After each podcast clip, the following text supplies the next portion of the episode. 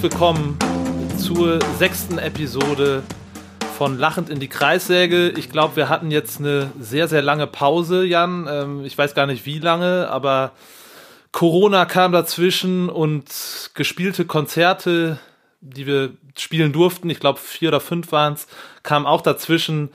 Aber jetzt sind wir wieder am Start. Wie geht es dir? Jod, ich bin äh, bei meinen Eltern in Nordhessen seit gestern und äh, ja, habe mich auf jeden Fall drauf gefreut. Ist auf jeden Fall einige Wochen her, aber jetzt sind wir wieder am Start. Wen haben wir denn heute ähm, am Start, Janosch? Ähm, ja, wir haben heute den Herrn Christoph Leim am Start. Jan, äh, magst du ihn vielleicht mal kurz vorstellen? Ja, also äh, Christoph Leim äh, begleitet mich persönlich äh, zumindest schon einige Jahre durch, äh, ja, also ich würde ihn mal als Tausendsasser bezeichnen, da kann er gleich selber noch mal ein bisschen drauf eingehen. Äh, als Journalist, als Musiker, ähm, Spieleabende ähm, und was weiß ich nicht alles. Also man läuft sich immer wieder über den Weg im Laufe der Jahre und dann ähm, denke ich, ist das eine spannende Sache, sich mal en Detail zu unterhalten. Christoph, wie geht's dir? Hey, schönen guten Abend. Ja, mir geht's, mir geht's gut. Also äh, die Tage sind zu kurz, aber ich wette, ihr kennt das. Ja. Auf jeden Fall. Man muss dazu sagen, Christoph, es ist ja jetzt unser ähm, zweiter Anlauf, den wir hier wagen. Wir haben äh, aufgrund von, ich nenne es mal technischen Problemen, äh, den Podcast schon mal aufgezeichnet, aber das ist auch jetzt schon ein bisschen her und seitdem ist noch ja, eine Menge passiert und wir fanden das Gespräch auf jeden Fall so spannend, dass wir äh, ja jetzt gerne noch mal einen zweiten Anlauf wagen. Hoffentlich spielt jetzt die Technik mit. Ähm, magst du dich vielleicht mal selber noch mal kurz vorstellen, was du zurzeit machst? Und dann kommen wir bestimmt auch noch drauf zu sprechen, was du alles schon gemacht hast. Klar, gerne. Also erstmal äh, freut mich auch, dass wir einen zweiten Anlauf machen. Äh, Technik-Fuck-Ups sind immer ärgerlich, aber jetzt gibt es halt quasi irgendwo unreleased Tracks, die vielleicht irgendwann mal ein, ein Schweinegeld wert sind. Deshalb kein Problem. Ähm, ja, Christoph Leim äh, ist mein Name. Schönen guten Abend, schönen guten Tag allerseits. Ich bin, äh, wenn man es mal ganz formell ausdrücken will, äh, Journalist und Musiker. Äh, beides ja große Bezeichnungen. Äh, ich war vor über 20 Jahren mal auf einer ordentlichen Richtung unterwegs und habe was Vernünftiges gemacht. Aus Versehen fast zu Ende gemacht. Ich habe nämlich Physik studiert und bin dann reingerutscht in den Musikjournalismus über einen Metal Hammer und seitdem in der Gegend unterwegs. Ich habe viel geschrieben.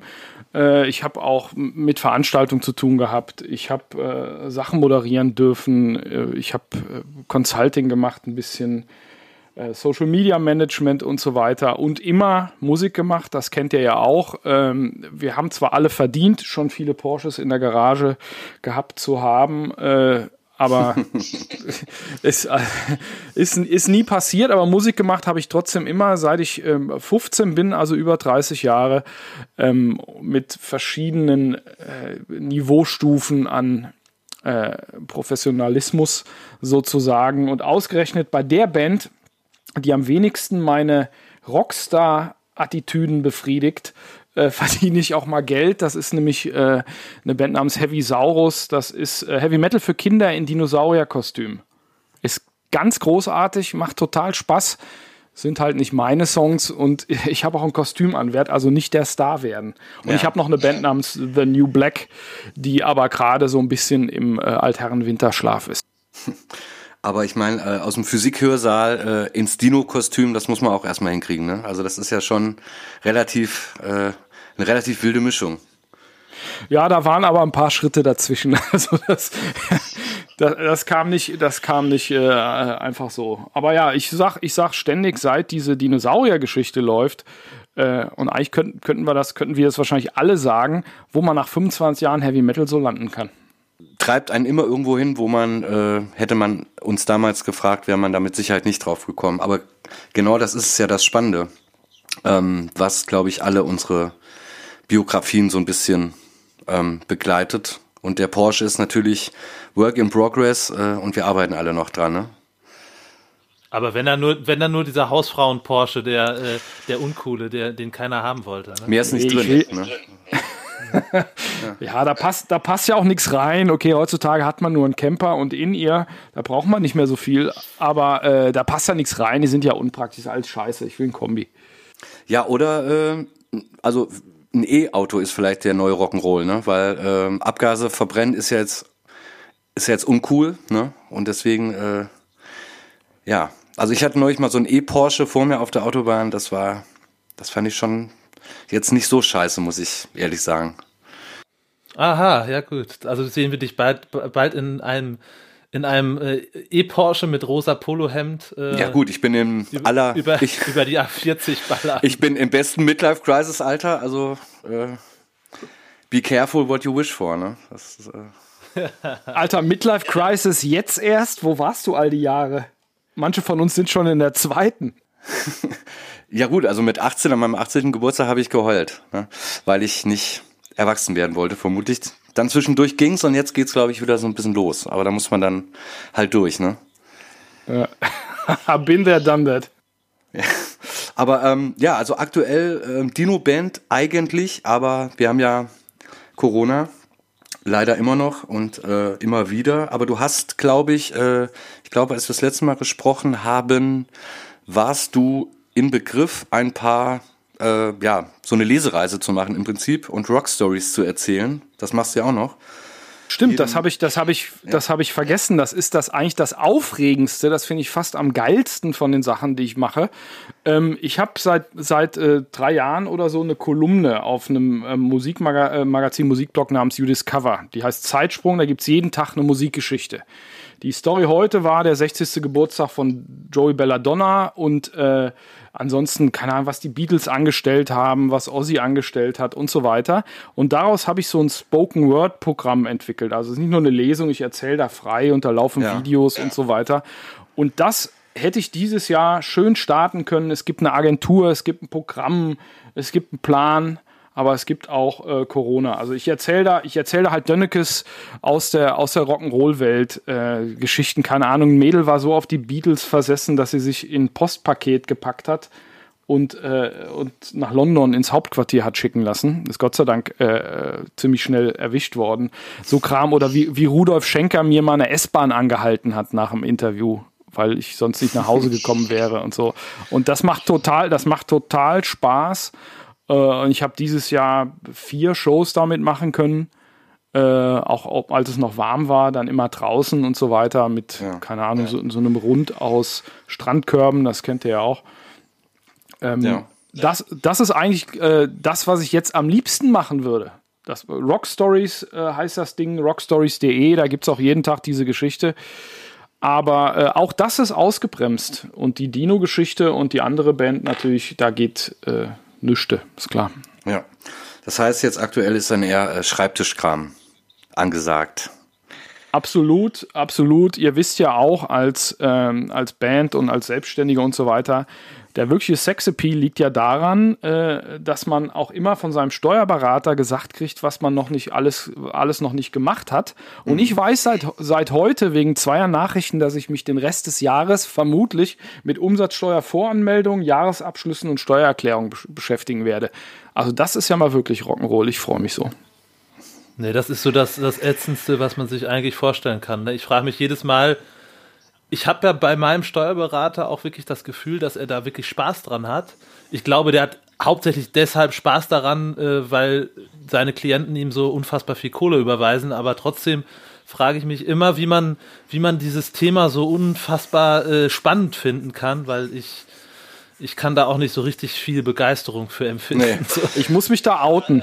Ich muss mich da ein bisschen outen. Vielleicht ist das auch der Physikant in mir oder ich habe irgendeine Störung oder so, aber wenn ich nicht wieder alles eigentlich schon gestern gemacht haben muss, dann finde ich ja gar nicht so scheiße, den Kram zu sortieren, schön mit Excel rumwursteln und am Ende kommt rechts unten in der Tabelle eine schön große Zahl raus, die ich dann hoffentlich gespart habe oder kriegt man. Also an, an Geld verdienen pro Stunde ist äh, Steuererklärung machen, glaube ich, ungeschlagen. Wenn man es nämlich nicht macht, wird es teuer. Ich glaube, ich habe da eine Störung. Aber wenn alles schon wieder zwei Jahre zu spät ist, dann gibt es tatsächlich keinen Spaß. Das ist richtig. Nee, ja, und ich weiß ja nicht, wie das euch geht, aber ich habe da heute noch mit einem Kumpel in der Tat drüber gesprochen, dass wenn, ähm, also ich, ihr habt es vermutlich auch bekommen als Selbstständige, diese Soforthilfe. Dass, äh, ich habe mit ihm übrigens gewettet, dass man die komplett behalten darf. Da äh, streiten sich ja im Moment alle, ähm, alle drüber, ob, ob man nicht eigentlich das ganze Geld, was man da bekommen hat, auch schön wieder brav zurückzahlen darf und zwar in kompletter Höhe. Das wird so verschoben und verschoben und verschoben. Äh, ich glaube, äh, aber wenn man das dann dieses Jahr eingenommen hat, darf man das nämlich schön versteuern und dann äh, im nächsten Jahr, wenn man es dann in der Tat zurückzahlen darf, darf man dann den gezahlten Steuern wieder hinterherrennen. Also eigentlich ist man da irgendwie so was das angeht, so als Selbstständiger gerade irgendwie doppelt gelackmeiert. Ja, ja, die, die, also der Kram, der Kram ist äh, tatsächlich äh, naja, sagen wir mal suboptimal, aber ich bin froh, dass es das gab, weil wie bei allen anderen auch äh, ist der Cashflow natürlich ein bisschen, äh, ein bisschen suboptimal gewesen. Aber ganz ehrlich, äh, das, die, die Kohle ist schon scheiße, aber irgendwie eine Band aufzubauen und äh, selber irgendwie sich zu konditionieren über Dekaden äh, mit dem Arsch auf der Bühne rumwackeln zu wollen und das dann nicht machen dürfen, das wiegt auch ganz schön schwer. Das ist ziemlich beschissen. Aber ich meine, diese, diese äh, Soforthilfegeschichte, das ist ja gut gemeint. Es wurde halt viel zu schnell irgendwie ausgerollt, ohne wirklich zu wissen, glaube ich, was da so richtig abgeht. Und wenn man das Geld zwar hat, aber nicht ausgeben darf, dann bringt einem das ja ehrlich gesagt auch nichts. Ne? Also äh, was nicht heißt, dass, dass alle von uns das dann auch nicht aus. Ja. Aber gut, äh, wir müssen jetzt natürlich nicht unsere Buchhaltung hier ausrollen, äh, weil das ist tatsächlich äh, letzten Endes doch ein bisschen unsexy. Ich hatte heute aber so, so einen Tag mit zwei Nachrichten von meiner Steuer, von meiner Steuerberaterin, äh, äh, die, die so gar nicht nach äh, ich wollte eigentlich der neue James Hetfield werden klingen. Nee. Der macht, macht das auch nicht selbst. Apropos James Hetfield, den hast du doch bestimmt mal getroffen, oder? Ja, tatsächlich. Ähm, Wie ist der denn so? Er hat gesagt, Leimsen, wenn du nächstes Mal vorbeikommst, können wir wieder grillen, oder? Nee, äh, äh, ganzen Bären. Ich habe ich hab Hatfield, ich hab Hatfield ein paar Mal interviewt in den irgendwie 16 Jahren beim Metal Hammer. Ähm, und, aber die anderen öfter. Also der, der beste Redner in der Band und, und auch irgendwie mein Favorit ist ja Lasi.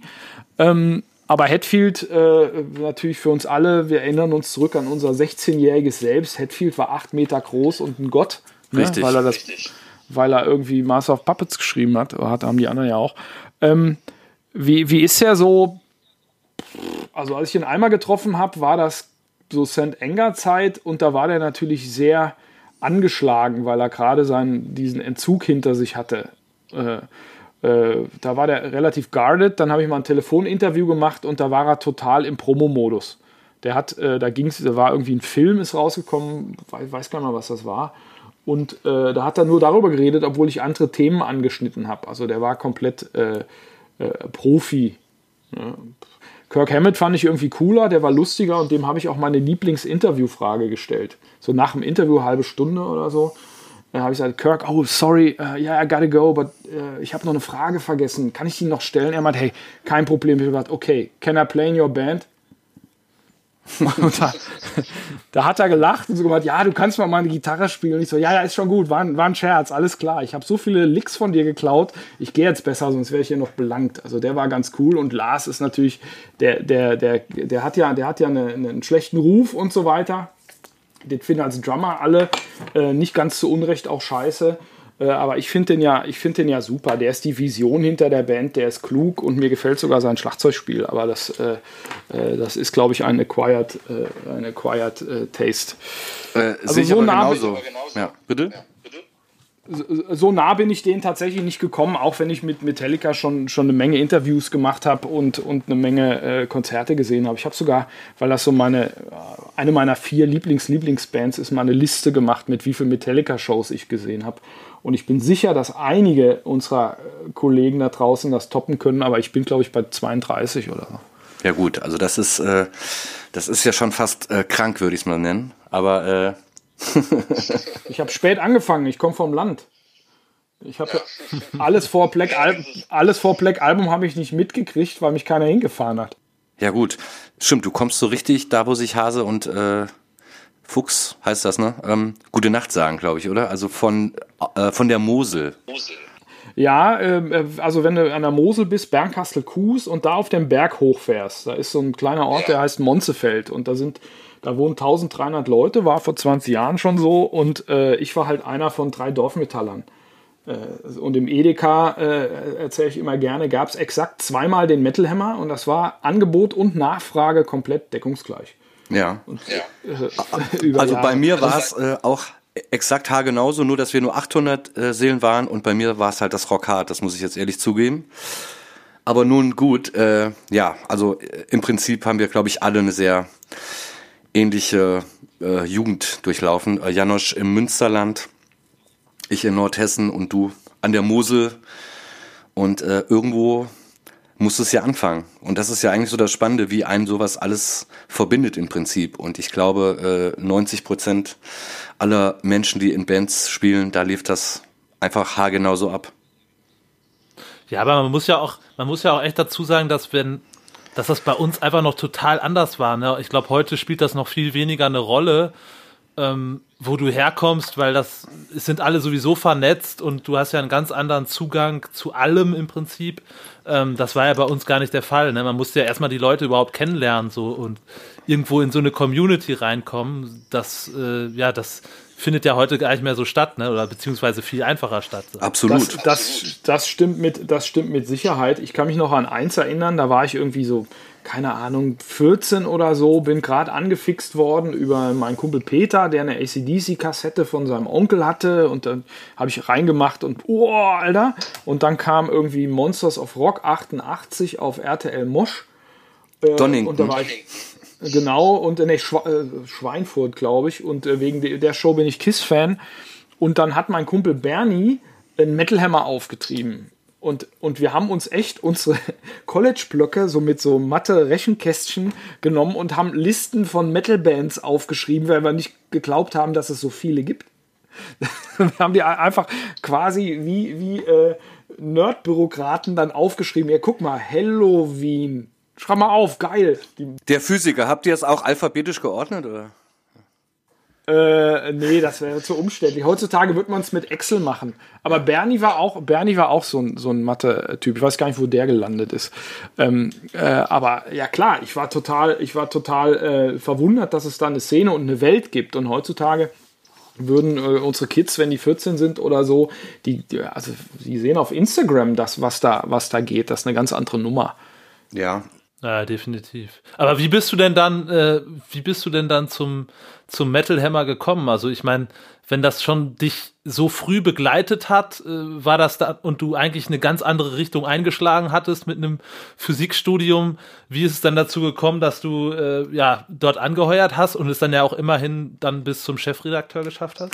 Also ich habe, ich bin ein paar Mal, ähm, ähm, was meine Leidenschaften angeht, womöglich falsch abgebogen und habe dann kurz noch vor der Ausfahrt noch mal rumgerissen. Das kennt man, wenn der, wenn man schon nicht mehr abbiegen darf, aber noch mal rüberzieht. Ich habe nämlich dann natürlich, äh, und das könnt ihr dann auch verstehen, äh, mich eigentlich natürlich als Rockstar gesehen und fand mich als Gitarrist jetzt nicht so scheiße. Also diese konsequente Selbstbelügung, bis es wirklich irgendwann okay ist und ähm, also fake it till you make it sozusagen und wollte eigentlich nach dem, nach dem Abi äh, im Zivildienst, ähm, äh, wo ich auch schon eine, eine Zottelfrisur hatte, ähm, wollte, ich, wollte ich Gitarre studieren. Da habe mich irgendwie nicht getraut. Ja, und, und Vater sagt, mach was Vernünftiges, die Mutter schlägt die Hände über dem Kopf zusammen. Und weil ich immer gut in Mathe war, habe ich Physik studiert. Bin aber nach Köln gegangen. Die Uni hatte nicht den besten Ruf oder ein Fachgebiet, das mich interessierte, sondern ich dachte, Köln, Großstadt, da gehen Bands, da, da finde ich Bands. Ich wäre fast nach Karlsruhe gegangen, weil ich so ein Fan war von Pink Cream 69, so einer deutschen Hardrock-Band, äh, die ich heute noch gut finde. Die kommen nämlich aus Karlsruhe. Und da war ich in Köln und habe dann äh, so halbherzig da mit Physik angefangen, in einem katholischen Schwesternwohnheim gewohnt. Von Aha. Und, äh, und hab, und hab, äh, äh, und hab dann erstmal mehrere Jahre keine Band gefunden da ging irgendwie nichts. Das war auch 93 oder so, 94 kam Nevermind. Ich hatte auch ein Kinnbart, ganz klar. Äh, äh, fand aber irgendwie Alice und Chains, Alice in Chains und Bon Jovi gut und habe Riffs geschrieben, die halt irgendwie Ossi für Fußgänger waren wahrscheinlich und äh, habe irgendwie keine Bands gefunden. Das war, hab ich, deshalb habe ich irgendwann eine Coverband aufgemacht, Metallica Coverband. Mit anderen, ich hatte einen Wawa, also war ich Kirk und habe dann irgendwann, ich habe dann irgendwann mit Anna Lloyds Hits den Dicken gemacht. Aber ich war in Köln, habe Physik studiert. Äh, äh, lustigerweise alle Typen, die in der Uni bei mir waren, die äh, die irgendwie gut waren und die zum Teil jetzt auch Professoren sind oder irgendwelche Chefingenieure bei, bei Philips oder so, die haben alle in Bands gespielt. Zum Teil haben wir auch dann immer zusammengespielt und so weiter. Also Musik war immer da und dann ist was äh, irgendwie, was sind zwei Sachen passiert. Äh, wer, ihr kennt das auch, du sitzt mit Kumpels zusammen, irgendwie drei Bier im Kopf, neue Anthrax kommt raus oder so. Und dann redet man drüber. Ja, die waren früher besser und auf der Platte hat doch so dieses ganze Nerdwissen. Und dann sagte irgendjemand, haha, du bist ja Rocklexikons Limesen. Sozusagen. Warum merkst du dir so eine Scheiße? Und ich so, keine Ahnung. Und dann sagt auf einer Party irgendwann jemand, und also es ist kein Witz, das war echt so, eine Party irgendwo in Köln sagt jemand, warum machst du nicht mal ein Praktikum beim Metal Hammer? Und ich glaube, da gab's, da hat man über meinem Kopf so eine Comic-Glühbirne gesehen, so Bing. Kein Witz. So, und dann habe ich, hab ich eine Bewerbung dahin geschrieben, eine Initiativbewerbung. Da habe ich auf meinem kleinen Computer irgendwie zusammengedengelt, in der Uni ausgedruckt. Äh, die klang von der Tonalität her, als würde ich mich um den stellvertretenden Kassenwartposten beim Karnickelzüchterverein bewerben. Und das auch noch sehr hölzern. Und mein Kumpel, der Drummer meiner damaligen Band, Mark heißt der, der ist jetzt ein Host hier bei Sat 1 tatsächlich, ähm, der, hat, äh, der hat da schon mehr Medienerfahrung gehabt und er hat gesagt, gib mir das mal eben. Ja. Und dann haben wir das umgeschrieben und ich habe die auch mit Du angesprochen und so weiter und habe hab eine, eine Initiativbewerbung auf eine Praktikumsstelle beim Metal Hammer geschickt äh, oder abgeschickt. So, und dann kam tatsächlich irgendwann ein Anruf. Und das war einer der größten Glücksfälle meines Lebens kam ein Anruf, da war eine Dame dran, Sabine hieß sie, äh, aus der Redaktion und sagte, hör mal, Christoph, du hast gar nicht geschrieben, wann du Praktikum machen willst. Ich so, hä? Darf ich mir das jetzt auch noch aussuchen? Und dann bin ich tatsächlich äh, nach, nach München gegangen, habe irgendwie, keine Ahnung, Mitfahrzentrale hin, irgendwie Mitwohnzentrale, irgendwo in einem Vorort, einem übel beleumundeten Vorort gewohnt und war vier Wochen in der Redaktion und fand das total geil. Das Heft habe ich gelesen, seit ich 15 war, da war ich 23 oder so. Und, äh, äh, und dann kommt irgendwann die Chefredakteurin rein und sagt: Hör mal, äh, kennst du Devin Towns? Ich sage: Ja, klar. Ja, kannst du mal kümmern? Ja, was soll ich machen? Ja, mach mal einen Interviewtermin klar. Ja, ja, klar, rufe ich an. Wer macht denn das Interview? Ja, ja, du. und da war mein erstes Interview, war Devin Townsend tatsächlich.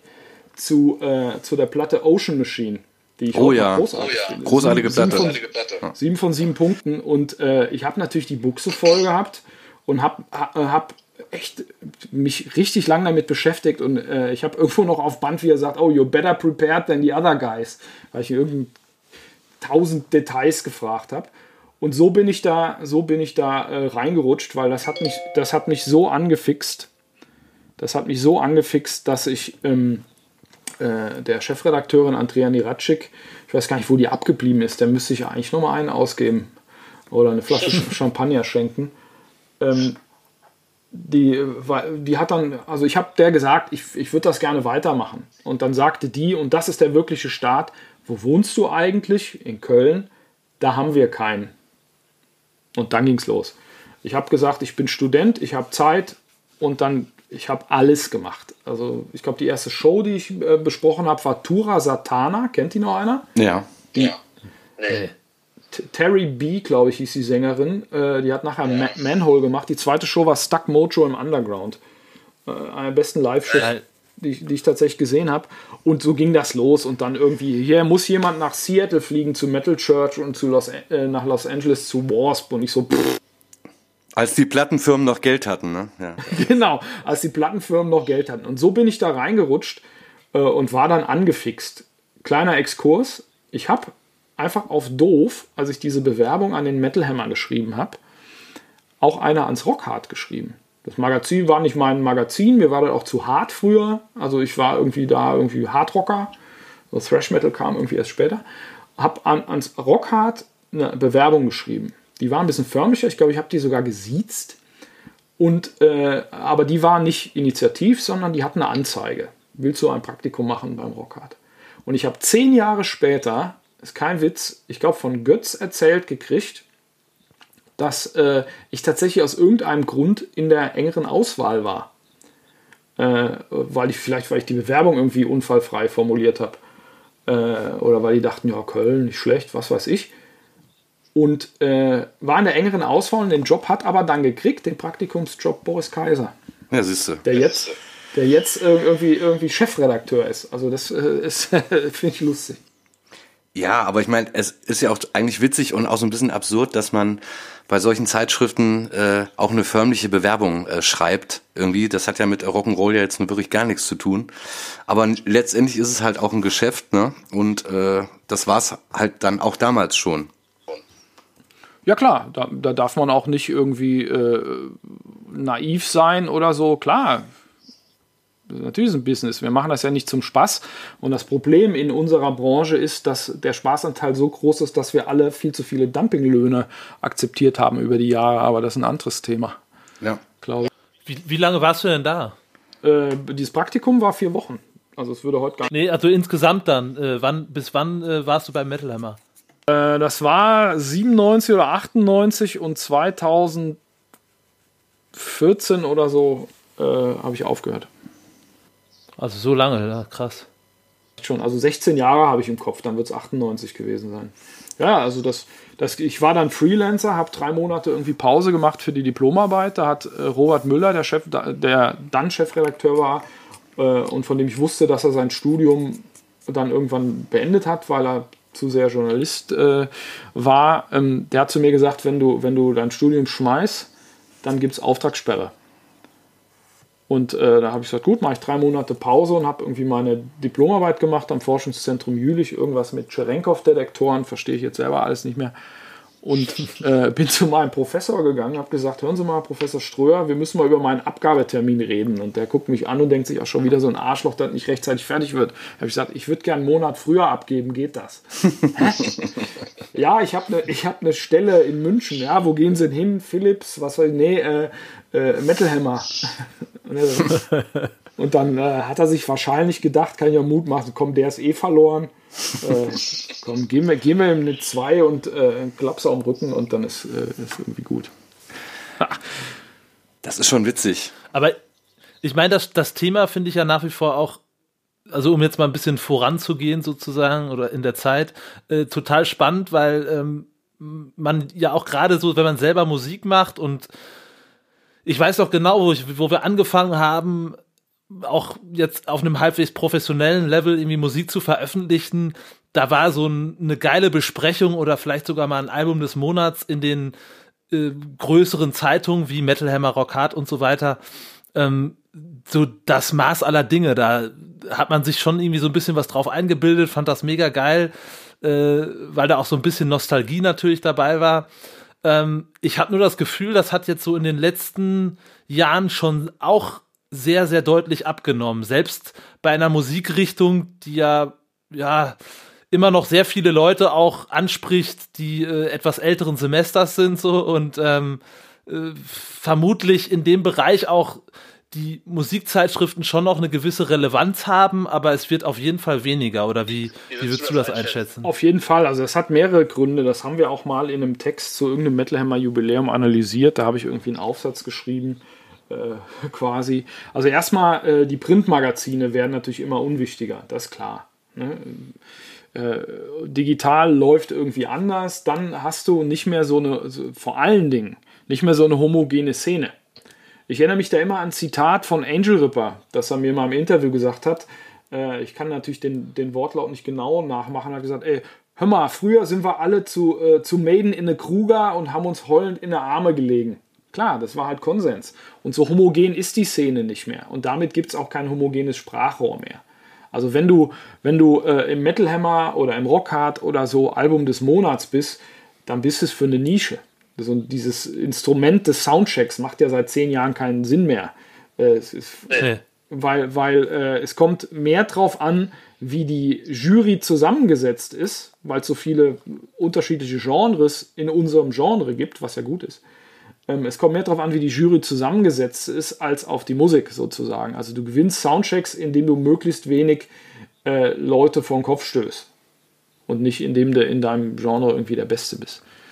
Ähm, deshalb ist er natürlich nicht mehr so wichtig, aber promomäßig lesen immer noch Leute genug. Und äh, ich, ich finde, wenn ich mal, wenn ich mal eine neue Band mache äh, äh, oder mal eine neue Band mache, würde ich mich freuen, wenn sie im, im Metal Hammer da sowieso, weil alte Heimat, im Metal Hammer Rock Hard, Classic Rock, Rocks und so stattfindet. Also diesen ganzen Altherren-Kram.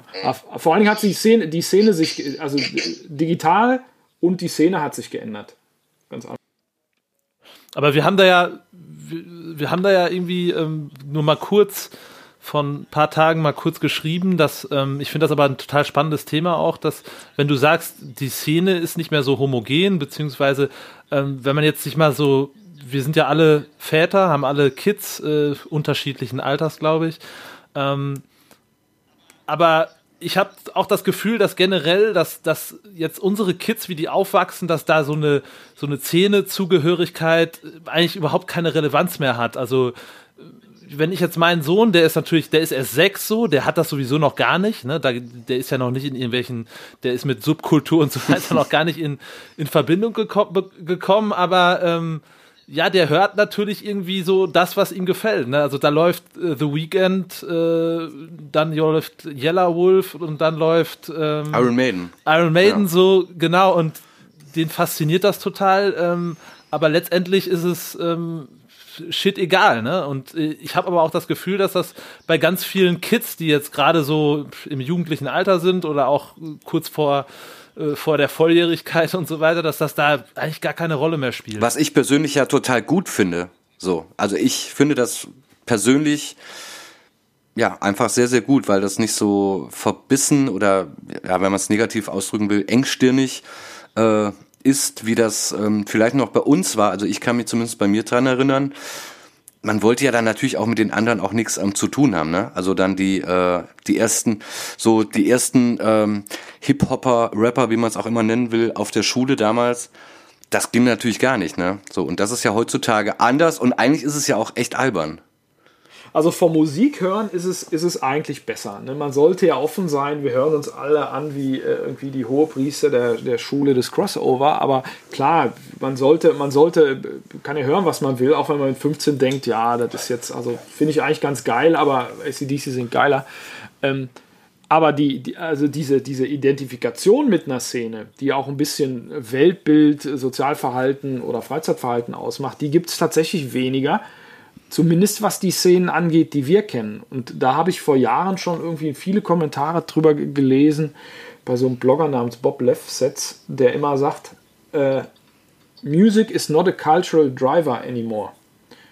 Oder Rockmusik. Mhm. Und das stimmt ja auch. Also erstmal Rockmusik ist ja eh ein Anachronismus. Also die Welt spricht Hip-Hop, das ist einfach so. Ja. Man, Muss, man muss ja nicht unbedingt zuhören.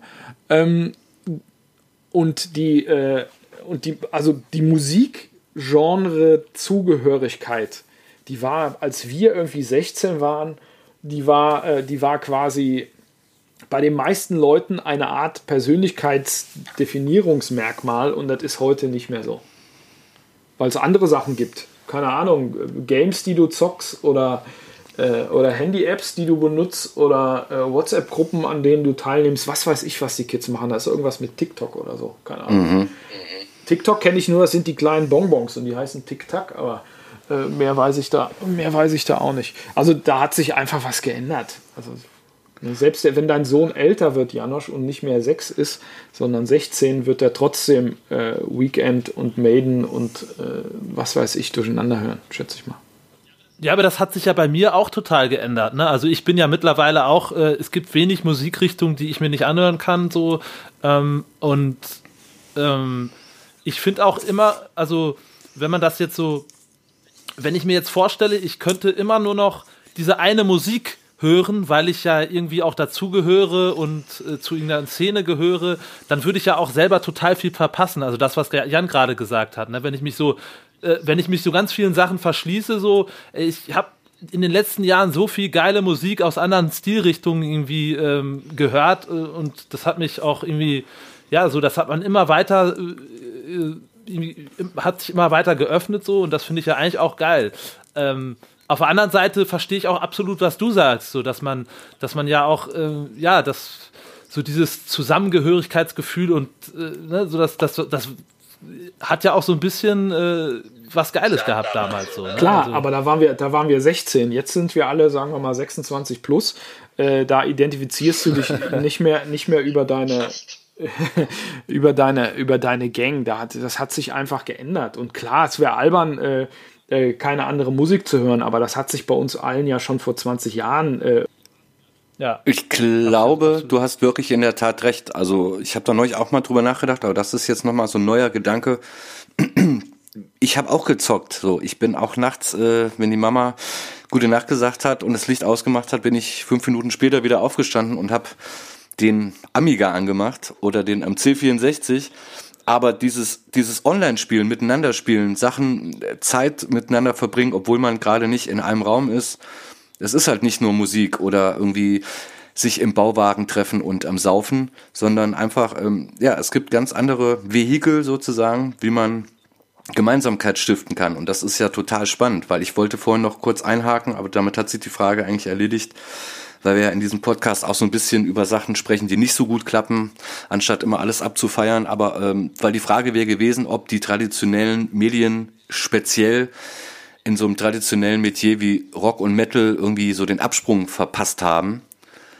Äh, aber vielleicht ist es gar nicht wirklich so. Also ein bisschen glaube ich schon, dass man bei manchen Sachen einfach viel zu lange gewartet hat oder das nicht konsequent betreibt. Aber ich glaube, du hast recht, dass es einfach viele, viele Sachen gibt, die ähm, das anders möglich machen, als es damals der Fall war heutzutage.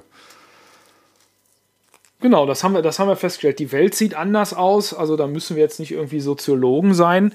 Äh, aber es gibt, was die Medien angeht, die wir kennen, die Rockhards und Metalhammers und so weiter, die haben ja noch ein anderes Problem und das habe ich als Chefredakteur ganz äh, stark gemerkt, ist, äh, ist, ist, die Sache mit der Homogenität der Szene. Also vor zehn Jahren, als ich irgendwie Chefredakteur war, äh, was auch eine extrem aufregende Zeit war, äh, und habe ich auch gemerkt, wie lange man ohne Schlaf auskommt. Ähm, da muss sich irgendwie Suicide Silence und Saxon in ein Heft bringen, sozusagen. Und da ist die Schnittmenge einfach null. Genau, und da gibt's äh, also natürlich Leute, die beides geil finden. Also ich höre ja auch äh, was hartes, keine Ahnung, normales hartes Zeug Slayer, aber ich höre auch Toto. Ne, na, quasi jetzt einfach parallel verschoben so ein bisschen. Geht schon, aber normalerweise die Fans von Saxon und die Fans von Suicide Silence, die, die werden auf dieser, auf, dieser, auf dieser persönlichen, emotionalen Ebene, die willst du mit demselben Heft ansprechen, Pff, das wird echt schwierig. Das heißt, die haben, die haben äh, die, die Medien äh, aus unserer Szene oder von mir aus Ex-Szene, die haben, die haben womöglich Sachen gut oder richtig, äh, nicht richtig gemacht. Vor allen Dingen haben die ein strukturelles Problem und da kannst du gar nicht viel machen. Ich habe immer die Theorie, die sollten sich alle auf Oldschool äh, be besinnen, weil die New School sowieso auf anderen Medienkanälen, vor allen Dingen in anderen Nutzungsformen stattfindet. Also nutzt ja nichts, einfach alles nur digital anzubieten. Da, da geht es ja gar nicht mehr um Artikelchen lesen mit Interviews oder so. Also nee. da hat sich ja die ganze, die ganze Nutzungsweise äh, geändert. Und klar, also ich möchte nicht in der Haut des Controllers stecken von Metal Hammer oder Rockhard in diesen Zeiten, weil, weil wie für alle Medien werden die Zahlen in der Regel ja nicht besser.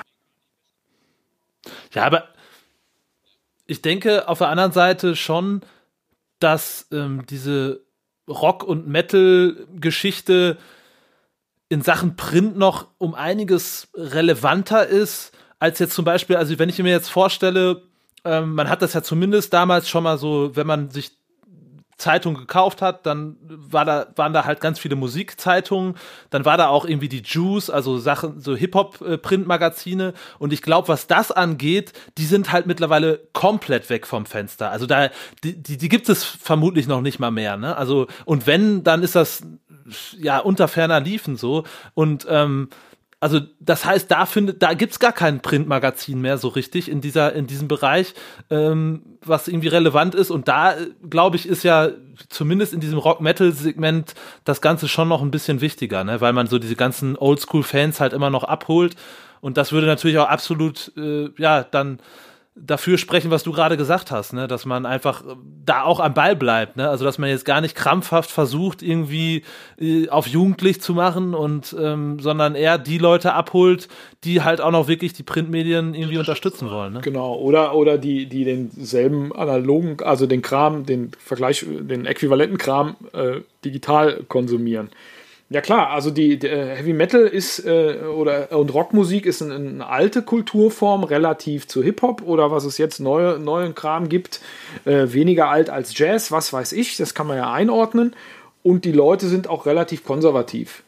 Und es gibt halt auch ja. alte Fans. Also da denke ich öfter oder habe ich früher öfter drüber nachgedacht. Denkt mal an eure, eure Mamas und Papas haben die, als sie 40 waren und euch und eure Geschwister hatten, haben die noch viel mit irgendeiner Art von Popkultur zu tun gehabt? Sich neue Platten gekauft oder so? Meine Eltern nicht. Und das ist nee. ja heute anders. Wie ich bin, ich also mein Vater absolut, der macht das heute noch. Ne? Ja, aber also dann ist er die Ausnahme. Das ist ja auch cool so. Ja, ja klar. Ich bin, äh, ich bin 46 und habe mir diese Woche, das ist kein Witz, ein Iron Maiden Shirt bei EMP gekauft, weil es halt Live After Death war und das muss man ja haben. Äh, und und mein, mein Vater hat mit 40 nicht mal mehr Musik gehört. Der hatte irgendwie drei ja. Kinder und einen, einen, coolen Job und seine Hobbys. Da, ne, also da gab es mal Freddy Quinn im Auto. Du armer Kerl. Nee, aber dann ist mein Papa in der Tat äh, eine Mischung aus euren Vätern. Also mein Vater äh, hört viel Musik, hat immer viel Musik gehört, hat dann irgendwann auch YouTube entdeckt und äh, erzählt mir das immer ganz stolz, was ich auch richtig cool finde, aber er würde jetzt dafür, glaube ich, kein Geld ausgeben. Also soweit geht die Liebe da nicht, aber er interessiert sich zumindest sehr dafür und das finde ich schon ziemlich cool. Also ich finde halt einfach, glaube ich, da hat Janosch recht, dass das sehr genreabhängig ist, dass man im Metal vielleicht noch so eine Klammer braucht, so eine so ein bisschen so eine Moderation und dass es da vielleicht verpasst wurde, so dieses, ja, was jetzt auch schon wieder ein kompletter Anachronismus ist, äh, das Wort Multimedia äh, an einer Stelle gut zusammenzuführen, anstatt alles hier halt ein bisschen auf YouTube und hier in der, in der halt News halt mein Video und so. Und das machen die Rapper einfach in allen Belangen sehr viel besser. Die sind ihr eigener Sender, wie viele Follower die haben auf Instagram. Es gibt ständig äh, Videos, es gibt ständig ähm, Stories. Das ist natürlich aus Promo-Sicht, machen die allen anderen was vor. Das muss man schon so sagen. Auch wenn man es natürlich nicht eins zu eins übertragen kann. Aber man kann sich da auf jeden Fall viel abgucken. Und ich habe einen zwölfjährigen Sohn, der sich auch sowas anhört. Also ähm, wenn du das irgendwann mal hörst, ähm, ich sage jetzt leider, aber äh, ich freue mich einfach, dass er viel Musik hört und was finde ich jetzt erstmal gar nicht mal so wichtig. Und natürlich sind die da viel mehr am Start und er ist da auch schon halt so ein richtiger Nerd und kennt das alles und jeden Song und weiß das und hat die irgendwie halt eine Story dazu.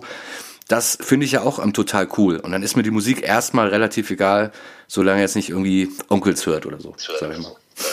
Wobei es da ja auch Schlimmeres gibt. Ich sage ja seit Jahren, die Onkels sind eine schlechte Band, aber keine rechte Band. Ich glaube, da wollen wir jetzt aber nicht in die Tiefe gehen. Kapitän Bra ist, glaube ich, schlimmer. Oder Text, mir hat mal jemand Texte von Bushido vorgelesen, der ein Integrationsecho bekommen hat. Da ging es irgendwie die ganze Zeit nur um Analverkehr. Ich weiß nicht, was bei dem irgendwie schiefgegangen ist. Ja, ich weiß auch nicht, was die da geraucht haben, als sie den Preis da verteilt haben. Das weiß er, glaube ich, selber nicht, aber. Äh, ja. Aber was du gerade meint, was du gerade meintest, die, die großen Namen in, in, in Rap und Hip-Hop, ne, äh, dieser, dieser äh, äh, Kapital Bla äh, Typ oder so, die haben alle Millionen äh, Kontakte auf den ganzen Social Media Kanälen, aber es gibt es in der Szene so ein Zentralorgan. Als wir klein waren, gab es im Heavy Metal ein Zentralorgan. Das war der Metal Hammer, deshalb war das immer der Kommerzkack. Und dann gab es noch quasi äh, die, die, äh, äh, das Piratenschiff nebendran, äh, ähnlich groß, Rockhard. Genau. Aber das waren Zentralorgane, die aber nicht die, die, die, die Künstler waren. Gibt es das im Hip-Hop? Gibt es da eine, eine, Entität, die. Ich glaube, Janosch äh, ist da näher dran, aber ich würde jetzt sagen rap.de, oder? Wenn dann. Nee, das muss es auch gar nicht geben. Das ist es ja, glaube ich. Also ich bin an diesem ganzen Deutsch, Deutsch-Rap-Ding bin ich auch überhaupt nicht drin so, aber ähm, ich glaube, das, was Jan auch gerade gesagt hat, da muss es kein Zentralorgan geben, weil ähm, also jeder, jeder Einzelne, der da irgendwie was zu sagen hat in diesem Game, ähm, der hat ja so viel irgendwie Follower und so viel, so eine große Community, ähm, ja, dass, dass, die, dass die Kids das einfach alles verfolgen. Ne? Also, aber das ist, die, aber das ist dann, das ist dann, äh, das habe ich auch irgendwie vor Jahren mir mal gedacht, ey, die ganz, also natürlich der alte Mann meckert und so. Die Kids können ja gar nicht mehr zwischen PR und Journalismus unterscheiden. Natürlich nein, ist das jetzt nicht absolut überhaupt nicht. Nein. Das ist alles PR. Es ist alles nur PR. Es geht nur darum, um sich zu verkaufen. Ähm, es geht auch bei diesen ganzen es geht auch bei, zum Großteil bei den ganzen Texten, die dann halt krass sind und so weiter, ähm, geht es auch nur darum, irgendwie zu promoten und äh, ja, Platten zu verkaufen, ne? weil, weil man damit irgendwelche 16-jährigen Kids halt einfach anspricht so und das nutzen die natürlich gut für sich. Ich glaube schon, dass es auch richtige Assis gibt, also wir haben ja, äh, als wir noch Konzerte spielen durften, ich weiß nicht, das ist schon ein bisschen her, äh, äh, mich interessiert das immer total auch so, weil, ne, wenn man so mit Veranstaltern spricht so und ähm, ich kann mich ganz gut erinnern, dass wir in Bremen gespielt haben und habe lange mit dem Veranstalter gesprochen, der halt gesagt hat, also ja, die Kohle machen wir halt aktuell dann, wenn wir mal irgendwie 187 Straßenbande hier in Bremen veranstalten, wo dann halt irgendwie 10.000 Leute, 10.000 Kids halt kommen. Das ist halt also asozial bis zum geht nicht mehr, weil die dann irgendwie eine Entourage von, weiß ich nicht, 70, 80 Hells Angels und hast du nicht gesehen, dann irgendwie am Start haben. Aber das sind richtige Kernassis. Ja, das gibt's, das gibt, das gibt's ja, das gibt's ja wahrscheinlich im Rock'n'Roll auch. Aber was ich meinte ist, die haben eine riesen Reichweite dann. Auch die, die, äh, äh diese Sesamstraßenbande da, die du gerade meintest, 187. Ähm, klar, aber, aber die Medien drumherum, und so kamen wir ja drauf, die gibt es dann nicht mehr. Und natürlich, jetzt kann man argumentieren, ja, ist irgendwie eine Plattenkritik eine ernsthafte Auseinandersetzung mit einem künstlerischen Werk der Krachmusik? Ist das irgendwie jetzt Journalismus, den man so ernst nehmen muss wie die New York Times? Ja, aber ist zumindest eine, eine erstmal unabhängige Meinung. Und wenn, wenn, äh, wenn ich würde jetzt gerne irgendeinen anderen Namen zitieren. Äh, Patrick Losensky zum Beispiel ist ja auch so ein Sprechgesangskünstler. Ich glaube, der heißt Flair. Ach, Flair, ja, ja, ja. Ich habe gerade auch überlegt. Und ich, äh, der, ja, ja. der übrigens gerade, der übrigens, äh, ganz, ganz kurz äh, am Rande, der war ja gerade bei Ken FM äh, und wir haben so. ganz sympathisch. wir haben, ja. wir haben, Ganz sympathischer Kerl, genau. Wir haben nämlich ähm, in so einer internen Chatgruppe, äh, haben wir gerade so ein bisschen, Attila Hildmann hat gerade verkündet, dass er jetzt zehn weitere Promis, und zwar absolute A-Promis, in der nächsten Zeit ankündigen wird, die er halt auf seine Seite geholt hat. Und wir haben jetzt gerade so, ein, so eine kleine Wette am Laufen, wo wir uns halt äh, Namen überlegen, die wir so als nächstes erwarten. Da gehört auf jeden Fall äh, der, der, der Patrick, also der Flair gehört auf jeden Fall dazu, dass er sich bald outet dann hoffen wir natürlich alle ganz, ganz inständig auf Till Schweiger, dass man den auch so langsam mal los ist. Aber äh, ich wollte auf was, ich wollte auf was ganz anderes raus. Äh, medial, äh, es gibt ja auch ernsthafte Sachen, die man in unserer Musikwelt besprechen kann. Zum Beispiel, keine Ahnung, ich hatte mal, ich habe mal, ich habe mal ein halbes Jahr so, äh, äh, war ich Dozent an der Deutsche Pop für Journalismus.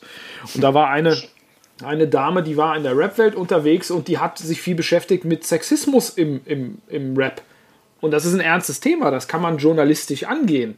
Aber auf den, Absolut, auf den eigenen Kanälen von Leuten passiert das ja nicht. Das heißt, äh, eigentlich ist es ja doof, wenn es kein, äh, keinen medialen Zentralstern gibt oder mehrere am besten sozusagen. Und, und da hat sich die Welt geändert und da ist es in unserer Szene äh, natürlich für die äh, ehemaligen Platzhirsche dann natürlich ein bisschen schwierig, da weiter irgendwie dieses, dieses Gewicht zu haben, wie so ein Fels, äh, Fels in der Brandung. Klar, also ich will. Aber aber auch bei, bei, bei dem im, im Rock- und Metal-Bereich gibt es ja definitiv, ich glaube, jedes Heft hatte da schon mal eine Diskussion, wo es einen Aufschrei gab, dass man jetzt der Band oder dieser Band, die dann halt auch politisch durchaus fragwürdig war, irgendwie ein Forum gegeben hat. Da wird dann auch nicht so richtig äh, irgendwie mal äh, irgendwie Stellung bezogen, so, ne? Weil man dann eventuell auch befürchtet, dass man irgendwie Leser verliert und das so weiter. Glaube, das glaube ich nicht. Also die, die, großen okay. die großen Magazine, die ich auch beide immer noch lese, ich komme zum Musikmagazin lesen echt nur beim Kacken. Das ist unfair und klingt nicht gut. Aber ich habe noch, also selbst wenn jetzt äh, Metal Hammer Rocker nichts mehr rausbringen und meine Verdauung normal läuft, kann ich bis 2022 echt noch lesen. Das äh, ist kein Problem. Die Stapel sind groß und die, die, die Magazine sind, äh, die, die sagen schon immer eindeutig, also jetzt hier äh, Nazis raus, äh, fickt euch. Ich glaube, schwierig wird es in der Szene, mit der ich gar nichts zu tun habe, weil ich die voll albern finde, ist die Black Metal-Szene. Äh, so Sachen wie Freiwild und Onkels, da können wir uns mal gerne bei einer Hopfen-Kaltschale hinsetzen ich glaube schon, dass die, dass die Magazine, äh, die, die, die großen, die wir kennen, alle und so weiter, dass sie eindeutig Stellung beziehen. Also da ist immer klar, Nazis raus und die haben sich alle auseinandergesetzt mit den Onkels und mit Freiwild. Das habe ich dann auch gemacht als verantwortungsvoller Journalist und Chefredakteur. Und äh, die kann man alle kacke finden, aber äh, die sind tatsächlich äh, nicht so eindeutig irgendwie äh, festzunageln, na, das klingt, das klingt scheiße. Die sind, also ich bin nicht der Meinung, dass das rechte Bands sind. Ich bin kein Fan, aber egal. Die Black Metal-Szene ist vielleicht schlimmer. Und äh, ich weiß nicht, ob da unsere Kollegen bei den Magazinen wirklich weggucken. Wenn eine Band da Nazi-Scheiße erzählt, dann, äh, dann sind die auch raus. Aber da stecke ich, da ich nicht so drin. Äh, Black Metal. Ähm,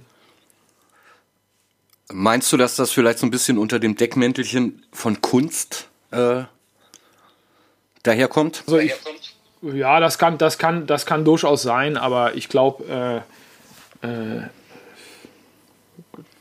da, da weiß auch jeder, wenn, wenn irgendwie Nazi-Scheiß erzählt wird oder die Symbole in der Gegend rumfliegen, dann Kunst mal. Ja. Aber ich wollte noch mal ganz kurz äh, zurück, um die Klammer zu schließen, um das Thema so ein bisschen abzuschließen, eine äh, steile These in den Raum werfen, wo ich mir denken könnte, dass du dem nicht zustimmst äh, dass vielleicht diese neue Musik, die jetzt gerade so aktuell ist, ist das nicht vielleicht der neue Rock'n'Roll? Und das, was es mal war, ist es das einfach nicht mehr so wirklich? Das ist absolut richtig, finde ich. Also da, zumindest von ich, kann da nur 100% zustimmen. So. Ja, sicher, wenn man, wenn man äh, als der neue Rock'n'Roll das als Metapher be begreift für der neue heiße Scheiß, dann ja. ist das ein Fakt. Also und Lifestyle hat und alles. Ja. Genau, Rock'n'Roll hat in den 60ern und 70ern äh, äh, ziemlich viel bewegt. Also unsere Elterngeneration, als die Beatles rauskamen, mein Opa hat zu meiner Mutter gesagt, das hat die mir erzählt, was ist das denn für eine Hottentottenmusik? Muss das denn das ganze Dorf hören? Äh, was hängst du die jetzt noch? Meine Mutter hatte Bravo-Poster von Beatles an der Wand und so. Ähm, das hat was bewegt und dann irgendwie die ganze Peace-Love-Kram und 70er und äh, Counterculture, ähm, sexuelle Revolution und so weiter. Und wenn man das als Metapher begreift, ist Hip-Hop der neue Rock'n'Roll. Klar, das ist eine andere Musik. Ja, und auch so. Also, ich habe meinem Sohn neulich mal ein Mötley Crew Live-Video gezeigt. Und da hat er mich ganz mitleidig angeguckt, wie, wie unfassbar uncool die aussehen. Und das war ja damals, war das ja irgendwie schon irgendwie cool und gefährlich. Und das hat sich alles so krass verändert. Da lacht man ja heute fast, wenn man das sieht, ne? Und das ist schon. Äh, Natürlich erstmal, es wird nicht über Motley Crue gelacht und wenn er das nochmal macht, dann geht er ohne äh, Abendessen ins Bett. Zweitens, du hast natürlich vollkommen recht, aber ähm, guck, dir, guck dir die Typen an äh, aus dem Rap und Hip-Hop. Selbst der, die, die alten Rap-Hip-Hop-Sachen, die ich gut finde, die sehen immer alle aus, als wollten sie Basketball spielen. Das ist auch albern. Da lacht man irgendwann auch. Ja, klar, na, natürlich. Ne, so. Aber das hat sich schon sehr verschoben und das finde ich eigentlich ganz spannend. Ähm, ja, Rock, Rockmusik ist ein, ist ein altes Ding. Ich habe mich damit abgefunden und kokettiere damit immer und sage, wie? Äh, Bands aus diesem Jahrtausend? Nee, lass mal. Möchte ich nicht. Wobei man dem ja vielleicht auch so ein bisschen Unrecht tut, ja.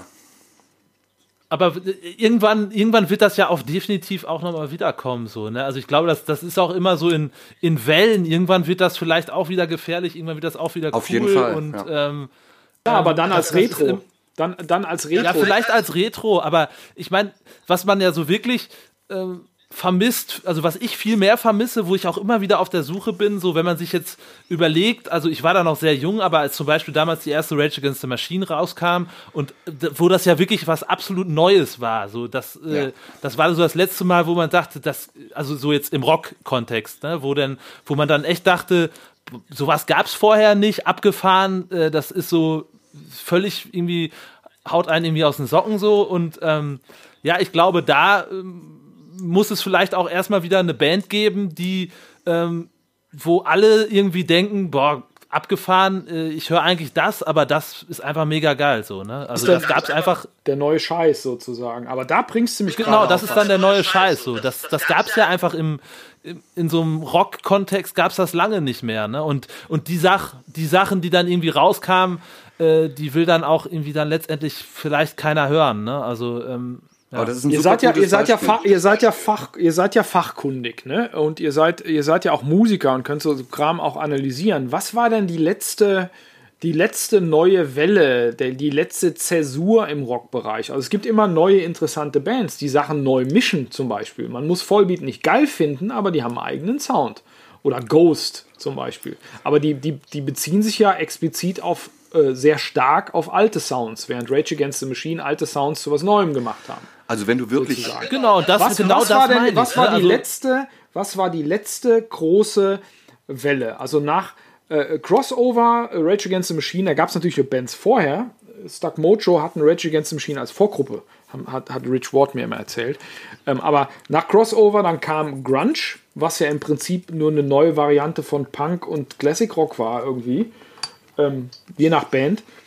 Aber was kam danach? Dieser ganze, dieser ganze New Metal-Kram? Würde ich sagen, es war die letzte große Welle, war wirklich, würde ich jetzt sagen, New Metal und das ist halt auch schon wieder 20 Jahre her. So.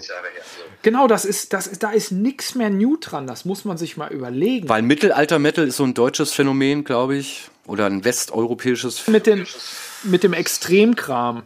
Also das sind ja auch ganz neue äh, Ästhetiken. Also Death Metal ist quasi einfach nur eine besonders äh, harte Variante von, von, von Heavy Metal, aber Black Metal hat ja eine ganz eigene, äh, ganz, äh, also das ist ja, ja auch. Äh, ja, aber für aber den Otto Normalhörer ist das genau das Gleiche. Und Metalcore ist einfach nur, äh, zumindest wenn man es so interpretiert, auch wenn ich weiß, wir hatten den guten Mike ja auch schon zu Gast, äh, das Wort vielleicht gar nicht so mag, aber äh, im Falle von zum Beispiel Heaven Shall Burn ist das ja einfach nur moderner Death Metal, so im Prinzip oder sowas wie im Suicide Silence, das ist super krasses Geballer. Das ist ja auch nicht wirklich neu. Also ich würde sagen, aber was wirklich von der Soundästhetik und allem drum und dran, von der Optik, wirklich New Metal, würde ich sagen. Es sei denn, Janosch hat jetzt noch eine bessere Idee. Nee, das würde ich, das würde ich absolut, also das ist ja das, was ich gerade meinte, ne? So, ähm, und selbst beim New Metal hatte man, glaube ich, nicht dieses Gefühl, was man damals hatte, als zum Beispiel die erste Rage Against the Machine rauskam. So selbst da hatte man irgendwie das Gefühl, okay, das habe ich dann vielleicht da schon mal gehört oder war nur eine Weiterentwicklung von dem, ähm, wo wo dann halt irgendwie so verschiedene Stile gemixt, gemischt wurden so. Ähm, aber es ist ja auch immer die Frage, wie wie gut altert dann so eine Platte. Ne? Also ich finde äh, heutzutage sich, ähm, ich kann mir die die zweite und dritte Deftones finde ich immer noch hervorragend, so kann ich mir sehr gut auch heute noch anhören, sind gut gealtert aus der Zeit jetzt, aus dieser New Metal Zeit. Wenn ich mir heute sowas wie Limp Bizkit anhöre, denke ich mir, ach du Scheiße, so, ne? Das, ja gut, das geht gar nicht. Das ist, ist wie Kaugummi, das ist, so, ist wie Kaugummi, ist ja. ab und zu echt lecker. Ich mein, äh, mein, mein Spotify Shuffle hat mir heute Crazy Town rausgeschmissen. Butterfly. das war so ein One-Hit-Wonder. Wie hieß denn der Song? Butterfly. Butterfly. Butterfly. Die haben, ah, Butterfly. Die, haben, die haben noch ein paar andere geile Nummern. Die sind, die sind echt nicht. Also, die haben eine Platte gemacht, die ist, glaube ich, Dark Horse. Da war ich echt überrascht. Mit Shifty Shell Shock. Genau, aber das ist ja volles Programm dated. Allerdings ist auch. Äh, für mich hat auch für mich hat auch Nirvana, äh, obwohl die nur wirklich echt mega einflussreich waren, die, die haben immer einen Zeitstempel. Vielleicht habe ich einfach zu viel Kiss gehört. Die sind für mich zeitlos. Ja, also aber ähm, sind sie natürlich nicht null. aber um auf dieses äh, New Metal Ding kurz äh, zurückzukommen, also ich habe ja die Tage noch dran gedacht, als es glaube 26 Jahre äh, ist die erste Kornplatte alt, 24 oder 26 Jahre.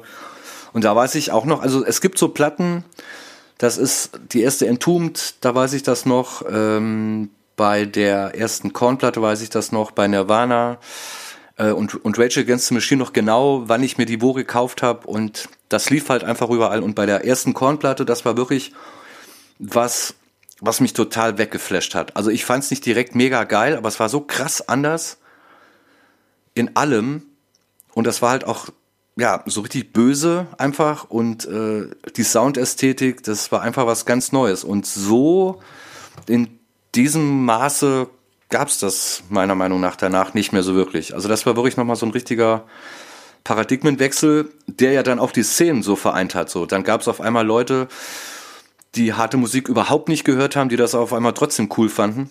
Und von daher hat die Band, man kann von ihr halten, was sie will, ähm, schon auch viel getan für sowas. Das Ach, ist schon. Die, die, haben, die, die haben Neues gemacht, die hatten keine Gitarrensoli und die haben Hip-Hop und der Bass war irgendwie Richtung Erdmittelpunkt gestimmt. Das, die, die, den Sound gab es halt nicht. Dann haben sie irgendwann One gecovert von Metallica und da so einen rückwärtigen Brückenschlag gemacht quasi.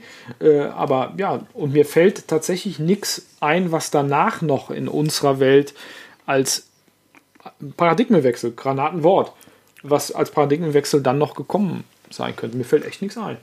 Also muss man sagen, wir sind da schon alle zu alt für. Ähm, dann sollten jetzt mal langsam vielleicht die neuen und jungen Bands mal zusehen, dass mal wieder sowas passiert. Da kann man natürlich sich fragen, ob das von dem, was, was äh, quasi musiktheoretisch in, ein, in Gitarrenmusik drin ist, also bisher irgendwie in westlichen äh, Tonalitäten äh, quasi, Dur-Moll, tralala, ob man da noch viel anderes machen kann. Äh, ob Rockmusik nicht ausge, ausge, ausgereizt ist. Man kann es neu zusammenwürfeln. Vielleicht gibt es irgendwann ein neues Ghost und ein neues Vollbeat und ein neues Rage Against the Machine oder so. Aber äh, ob, ob das nochmal... Ähm, wirklich Neuland ist oder eine neue Mischung? Gute Frage. Ja, äh, Konsens ist, dass wir jetzt alle geduldig auf den nächsten heißen Scheiß warten und uns überraschen lassen, was so in den nächsten. Vielleicht so, vielleicht führt ja Corona dazu, äh, dass man genau das bekommt, dass man so in zwei, drei Jahren dafür äh, den absolut heißen Scheiß bekommt, weil ich ja schon relativ sicher bin, dass man zumindest wenn diese Zeit mal so ein bisschen vorbei ist, ich glaube, man, man wird einige coole Platten zu hören bekommen. Da bin ich mir relativ sicher. Die Leute, die Leute werden bestimmt irgendwie schreiben und machen. Vielleicht kocht ja irgendwer mit seinen Kumpels, weil er jetzt auch nicht irgendwie unterwegs ist oder so, äh, einen ganz neuen Sound äh, auf. Und das wäre eigentlich ganz aufregend. Allerdings, ich muss sagen, selbst wenn die Rockmusik ähm, äh, nicht mehr kultureller Treiber ist. Ich entdecke jeden Tag irgendwie geile neue Sachen, aber dann halt rückwärts.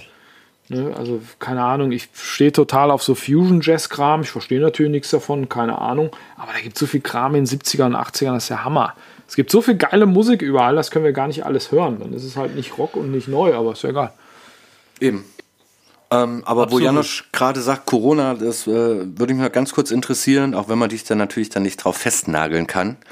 Ähm, hast du als, ja, ich nenne dich jetzt einfach mal trotzdem Wissenschaftler, ähm, hast du ein Bauchgefühl oder eine Idee, wie das jetzt in den nächsten Monaten weitergeht? Oder ja, also im besten Falle ja einfach ein, äh, eine konkrete Idee, wie man Musik, Veranstaltungen und über Veranstaltungen komme ich dann auch äh, nochmal auf ein anderes Thema gleich. Aber ähm, ja, hast du dir darüber Gedanken gemacht? Vermutlich ja. Möchtest du die mit uns ja, teilen? Ja, klar.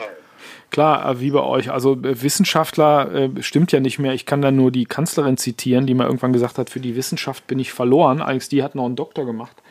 Ähm, äh, aber ich, ich glaube ja, da bin ich auch ganz pessimistisch und hänge auch zu viel auf Social Media rum. Äh, ich glaube ja, dass das nochmal richtig scheppert, weil die Leute zu ignorant und zu blöd sind. Also die meisten nicht, aber die, die es nicht sind, die sind halt laut und haben Auswirkungen. Und deshalb gehen die ganzen Zahlen hoch und dann gibt es irgendwie Tote und tralala. Ähm, ich glaube, das wird nochmal blöd. Dann gibt es irgendwann einen Impfstoff, der wird nicht sofort alles an Problemen lösen, aber irgendwann ist dann gut. Vielleicht zwei Jahren, was weiß ich. Und was, was Konzerte angeht, ich glaube, wir werden uns an andere Strukturen gewöhnen. Lustigerweise habe ich über sowas schon öfter nachgedacht. Also eure Band äh, hat ja echt einen ganz guten Lauf. Äh, auch Platz 7, Glückwunsch, habe ich auch, glaube ich, geschrieben damals, als das soweit war. Aber es gibt ja auch viele Bands, die irgendwann einsehen müssen, dass sie ähm, äh, kleinere Brötchen backen müssen. Und ich habe schon öfter darüber nachgedacht, wie man eine, keine Ahnung, vierköpfige Rockband, wie man Setup machen kann, dass das funktioniert vor 30 Leuten, weil nicht mehr kommen. Kleinkunst, irgendwie Spoken Word, was weiß ich, Comedy, funktioniert ja auch vor 30 Leuten mitunter. Wie funktioniert das für eine Rockband? Es fühlt sich anders an, wenn es weniger Leute sind. Es ist meistens viel zu laut in einem kleinen Laden, wenn du ein richtiges Schlagzeug hast. Und die Kosten bei fünf Leuten in der Band ist auch ein Problem. Aber in die Richtung muss man vermutlich denken. Wie kommt man mit weniger Kapazität, weil die Clubs nur ein Drittel besetzt werden dürfen, wie kommt man aus? Und dann spielt man halt Shows im Sitzen. Dann, das machen wir mit den Dinosauriern demnächst. Wir spielen statt der einen Show in der Stadt, Speyer ist das, äh, äh, im Dezember, spielen wir zwei. Ne? Also fahren einmal hin und spielen halt zweimal. Gleiche Gage. Ich meine, man ist sowieso da, ja. Ja, klar, muss halt, du bist halt länger am Start, musst zweimal in diesem Kostüm spielen, ist echt anstrengend. Die Scheiße ist schwer und ich bin nicht so sportlich. Ähm, aber dann spielen wir halt zweimal, weil der, der, der, der Veranstalter sagte, wir müssen und wollen auch die Kapazität reduzieren. Ne? Äh, wenn wir hier anfangen, irgendwie äh, Hotspot zu werden, wird alles noch schlimmer. So, ja. also sagen Veranstalter, der jetzt nicht, aber der hat nur gesagt, wir müssen halt zwei, zwei, ähm, zwei Shows machen. Und wir so, ja klar, ey, wir sitzen alle zu Hause und äh, nichts geht, also spielen wir zweimal. Und so blöde Konzepte oder keine Ahnung, du spielst mit einer Rockband, du willst eigentlich einen schwitzenden Mob vor dir haben, der aussieht wie eine Popcornmaschine. Ja, ähm, und dann hast du halt Leute, die in Strandkörben sitzen. So Shows habt ihr meines Wissens ja auch schon gespielt, jetzt die vier, die ihr gemacht habt. Ja, ähm, ja. Mit Abstand und so. Und daran müssen wir uns halt gewöhnen. Und für manche Kunstformen funktioniert das gut. Und für, sagen wir mal, Underground Thrash Metal es wahrscheinlich eher nicht so.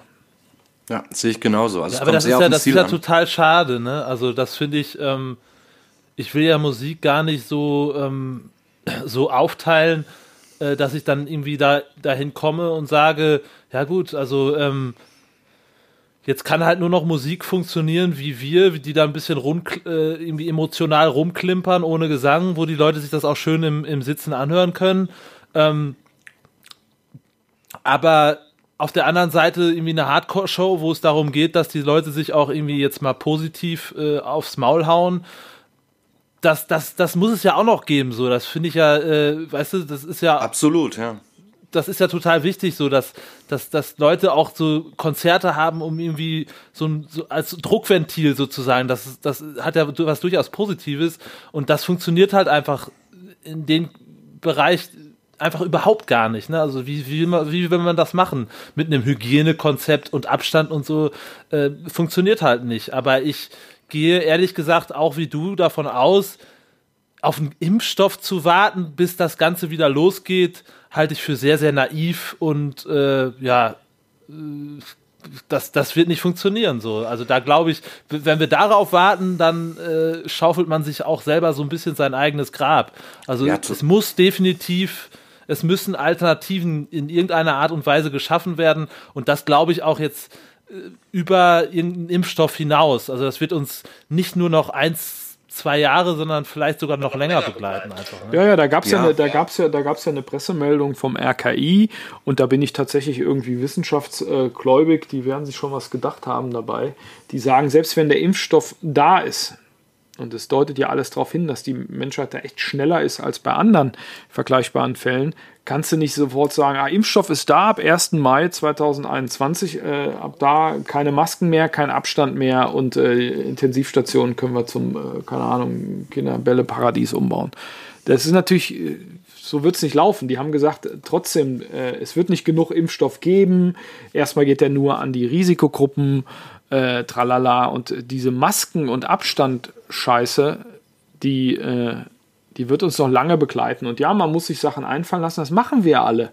Ne, jetzt dann hat man es ausprobiert mit Autokino-Shows, irgendwie das auch durch, schätze ich mal. Irgendwie, ja, total. Ich habe keine erlebt und keine gespielt, aber die Anfragen waren natürlich da. Ähm, und dann, ja, eigentlich ist es unfair. Äh, wie hast du gerade gesagt, so eine Hardcore-Show, so mit Katharsis, Leute hauen sich im positiven Sinn aufs Maul. Ja, das, äh, das ist dann halt tatsächlich nicht drin. Oder es er, er, ergibt sich eine Kultur von äh, No Risk, No Fun sozusagen. Also quasi auf. Ja. Gibt es ja jetzt schon, dass Leute sagen, wir machen Partys und wenn die Bullen kommen, dann äh, setzen wir uns alle mit Abstand hin, was ich natürlich hoch asozial finde. Ähm, Mega asozial. Ja, unsere, unsere Branche verreckt und Leute sagen, ach komm, ey, ich bin jung, mir passiert nichts. Ich habe ich hab mir tatsächlich eine Social Media Pause äh, verordnet, weil ich eh keine Zeit habe für gar nichts.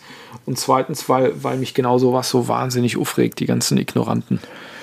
Also wir hatten ja eine Show in der Schweiz jetzt auch und da gibt es jetzt natürlich keine ähm, Evidenz, dass das irgendwie ähm, im gesundheitlichen Sinne funktioniert, aber äh, auch wenn es natürlich ein bisschen komisch war, diese Show war ein normales Konzert im Stehen in einem Club, wo aber jeder eine Maske auf hatte.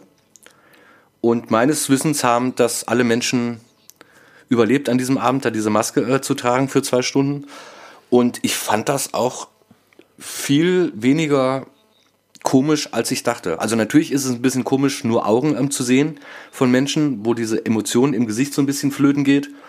Aber wenn, wenn das funktioniert und sich danach niemand ansteckt, äh, ist das meiner Meinung nach zumindest auf jeden Fall eine Option. Definitiv. Ja, wenn die Leute sich dran halten, ist ja interessant, wenn das in der Schweiz so läuft, weil da äh, sollen wir mit den Dinos auch spielen jetzt äh, Anfang November. Aber ja, ich glaube, das ist je nach Kanton auch sehr unterschiedlich. Ja, also genau, so die haben, auch ist. Die haben, die haben äh, einige Hotspot-Kantone sozusagen, die auch Risikogebiet sind von uns aus gesehen. mir hat zum Beispiel Schmier von Destruction erzählt, die kürzlich in Dortmund so eine, so eine spezielle Show gespielt haben, bei der ich mich total gefreut habe, endlich mal wieder Krachmusik live zu hören. Äh, der hat mir erzählt, die haben in Tschechien gespielt, da gab es offiziell eine Maskenpflicht und von 300 Leuten hatte einer eine Maske auf. Äh, ja, aber das, das will man scheiße. ja nicht sehen, oder? Das ist ja genau das, was, was dann dafür sorgt, dass dass dann irgendwie alles nur noch länger dauert. Wir müssen, aber ich muss da, also da muss man wirklich die Leute dann in der Schweiz loben. Also die Absolut. Leute hatten alle eine Maske auf. Ich habe, äh, auch wenn ich rumgeguckt habe, natürlich habe ich mal gesehen, wie einer die Maske weggemacht hat, um mal einen Schluck zu trinken, alles gut. Aber ansonsten waren die sehr diszipliniert so und ähm, die Stimmung ja. war super, also wirklich, das muss man sagen. Eure Musik funktioniert, äh, funktioniert dann aber auch. Zum Beispiel, äh, da gibt es jetzt nicht den, den, großen Refrain, den, den, äh, den, mit der, mit der mega Hookline aus, äh, aus dem Radio, den dann jeder mitsingt oder dann nicht mehr mitsingt, weil er sich blöd vorkommt, genau. wenn er in eine Maske reinsingt.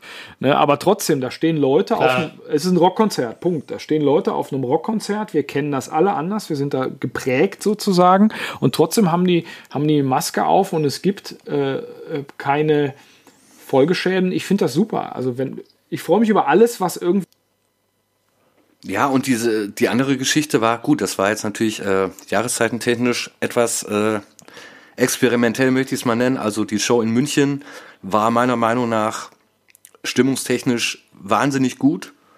Aber es war halt auch wahnsinnig kalt einfach. Es waren irgendwie sechs Grad, das war draußen, über, überdacht zwar, aber es war wirklich schweinekalt, sodass unser Soundmann, glaube ich, mit äh, zwei T-Shirts und zwei Pullis und einer Jacke noch ähm, gefroren hat am Mischpult. Aber das hat der Stimmung keinen Abbruch getan. Und natürlich ist es was anderes als ein normales Konzert, keine Frage aber es ist auf jeden Fall eine Möglichkeit. Und das ist auf jeden Fall was, was ich damit sagen wollte, dass man das jetzt wirklich auch nachverfolgt und ernst nimmt, äh, ja, dass es diesen Industriezweig einfach auch gibt, so, und wie viel da dran hängt und dass es in irgendeiner Form weitergehen muss, ohne jemanden zu gefährden natürlich. Das ist die oberste Prämisse, aber ja, also ich würde mir wünschen, dass da ein bisschen schneller, übergreifender Konzepte an den Start kommen und auch einfach Sachen ausprobiert werden unter ich Vorsichtsmaßnahmen. Glaub, ich kann das nicht wirklich beurteilen, äh, weil mir natürlich der Überblick fehlt, aber ich glaube, es gibt Konzepte links und rechts. Äh, natürlich ist das alles schwer zu regeln vom Gesetzgeber her, äh, was man darf, wo und so weiter. Ähm, die ganze Branche braucht vermutlich echt einfach tatsächlich auch Unterstützung. Und ich äh, äh, ähm, schimpft da immer über irgendwie 9 Milliarden für Lufthansa mit 22.000 Mitarbeitern, die auch alle ihren Job behalten sollen, bitte. Äh, und, und unsere Branche hat irgendwie 20 mal so viele Leute oder noch mehr, 3 Millionen. Ähm, und da gibt es keine pauschale Übergangsfinanzierung. Neben den ganzen. Ja, aber ich glaube halt, dass das Problem ist, also ich finde das auch ungerecht auf der einen Seite, auf der anderen Seite ähm, Übergangsfinanzierung wird halt auch nicht unser Problem lösen. Das ist leider so, das macht's, das macht das Ganze so ein bisschen aussichtslos. Ne? Also eigentlich, das Problem würde nur das lösen, ist äh, Tore auf und volle Säle, das wird das Problem lösen. Ne? Das ist halt, das und das wird halt nicht passieren und äh, auch völlig zu Recht nicht passieren, aber das macht so ein bisschen, äh, ja, schon fast in der Tat aussichtslos dann in dem, weil man kann natürlich jetzt auch im Winter, kann man nicht ankommen, hey, ich habe ein total geiles Konzept, wir stellen uns alle nach draußen bei minus 10 Grad und haben eine gute Zeit. Ähm, das, das, das geht ja nicht, ne? Und ähm, ja, das, das, äh, es geht ja auch, es geht ja auch gar nicht nur um die Musik, sondern es geht ja um die komplette Kulturbranche. Ne? Also ich glaube, jetzt zum Beispiel die Kinos aktuell, äh, die haben so richtig im Strahl gekotzt, als es hieß, okay, James Bond verschieben wir mal eben um, um ein Jahr, den neuen Dune-Film verschieben wir um ein Jahr. Das würde halt, es bedeutet einfach, bis, ich glaube, Mitte 2021 wird es keinen Film mehr geben, der wirklich viele Leute ins Kino lockt. So, so ein Blockbuster. Also ja. ja, so ein Blockbuster, wo die, die Kinos halt Geld Hey, aber du hast gerade was gesagt, äh, wir können uns alle nicht nach draußen stellen. Da muss ich die ganze Zeit, weil ich natürlich auch mit Freunden da schon drüber geredet habe, da muss ich die ganze Zeit dran denken, was die Ärzte mal gemacht haben. Äh, äh, die haben im Müngersdorfer Stadion gespielt in Köln im, äh, im Dezember und irgendwie die Argumentation war, ja, die Leute gehen auch, äh, stehen auch abends stundenlang auf dem Weihnachtsmarkt rum, hauen sich Glühwein rein und äh, quatschen oder hören Musik oder was weiß ich, was da geboten wird. Und die gehen ja auch noch im Dezember ins Fußballstadion, das stimmt natürlich. Zum klar. Beispiel. Und äh, dann kannst du, ziehst halt eine Jacke an und Handschuhe und haust dir Glühwein Kopf statt äh, eiskaltes Pilzbier. Und äh, dann, äh, dann geht das auch. Oder keine Ahnung, wir haben mit den Dinosauriern mehrmals in Dortmund im Friedenbaumpark in diesem, auf diesem PLWM gespielt, diesem fantastischen Lichter Weihnachtsmarkt. Grandioses Ding. Ah, ja, stimmt, ja. Ist total ja. geil. Also ich bin ja auch so ein alter Fantasy-Mittelalter-Fan. Also voll Nerd. Ähm, und äh, das war auch im Dezember über, über einen Jahreswechsel. Klar, da gehst du halt ganz anders hin. Du bist halt dick eingepackt. Geht mhm. aber auch. Als Gitarrist ist es ein bisschen doof, wenn die äh, Bühnenheizung nicht funktioniert. Und die Finger nicht so. Äh wenn du da irgendwie irgendwelche. Jetzt schmeiße ich meine Bierflaschen hier schon runter. Wenn ich äh, irgendwelche finnischen Shredding-Soli nachspielen soll bei, bei 6 Grad. Äh, aber ähm, geht eigentlich auch. Und ich bin für sowas auch bereit. Dieses Destruction-Konzert war arschkalt. Ich war noch falsch angezogen, aber ich fand's, ich fand's echt total geil, mal wieder eine Liveband irgendwie zu hören, äh, wo Typen vorne stehen, Fuß auf der Monitorbox und irgendwas vom Matt Butcher. Wenn die Finger noch weniger das machen, was man will, als sonst schon. Ne? Dann, äh ja, das ist ein altes Problem. Also ich habe auch mit den, habe die, hab die, die, die Jungs von der Band tatsächlich auch nachher getroffen äh, und die haben auch gemeint, ja, das, also die spielen ja alles 220 BPM, BPM ist ja bei denen die Ballade irgendwie. Ähm, das ist dann schon anstrengend, das kennen wir alles, aber hey, alles was geht, äh, wird gemacht, aber das ist immer Tropfen auf dem heißen Stein oder äh, nur die halbe Miete etc. etc. Wir brauchen alle wieder Konzerte als Konsumenten und als Performer aber eben, ne, also mir fehlt das auch total als Konsument. So. Also ich äh, hänge so oft irgendwie abends so nostalgisch schon fast vor YouTube und gucke mir irgendwelche Konzerte an und äh, ähm, ja, also ich habe auch einfach echt tierisch Bock mal wieder mir ein Konzert anzugucken. So, ich habe leider äh, so jetzt nicht, also ich habe es wirklich, das letzte Konzert, was ich gesehen habe, war im März das war schon zu Corona-Zeit. Das war das letzte Konzert, was äh, überhaupt stattfinden durfte. Einen Tag später war halt Lockdown.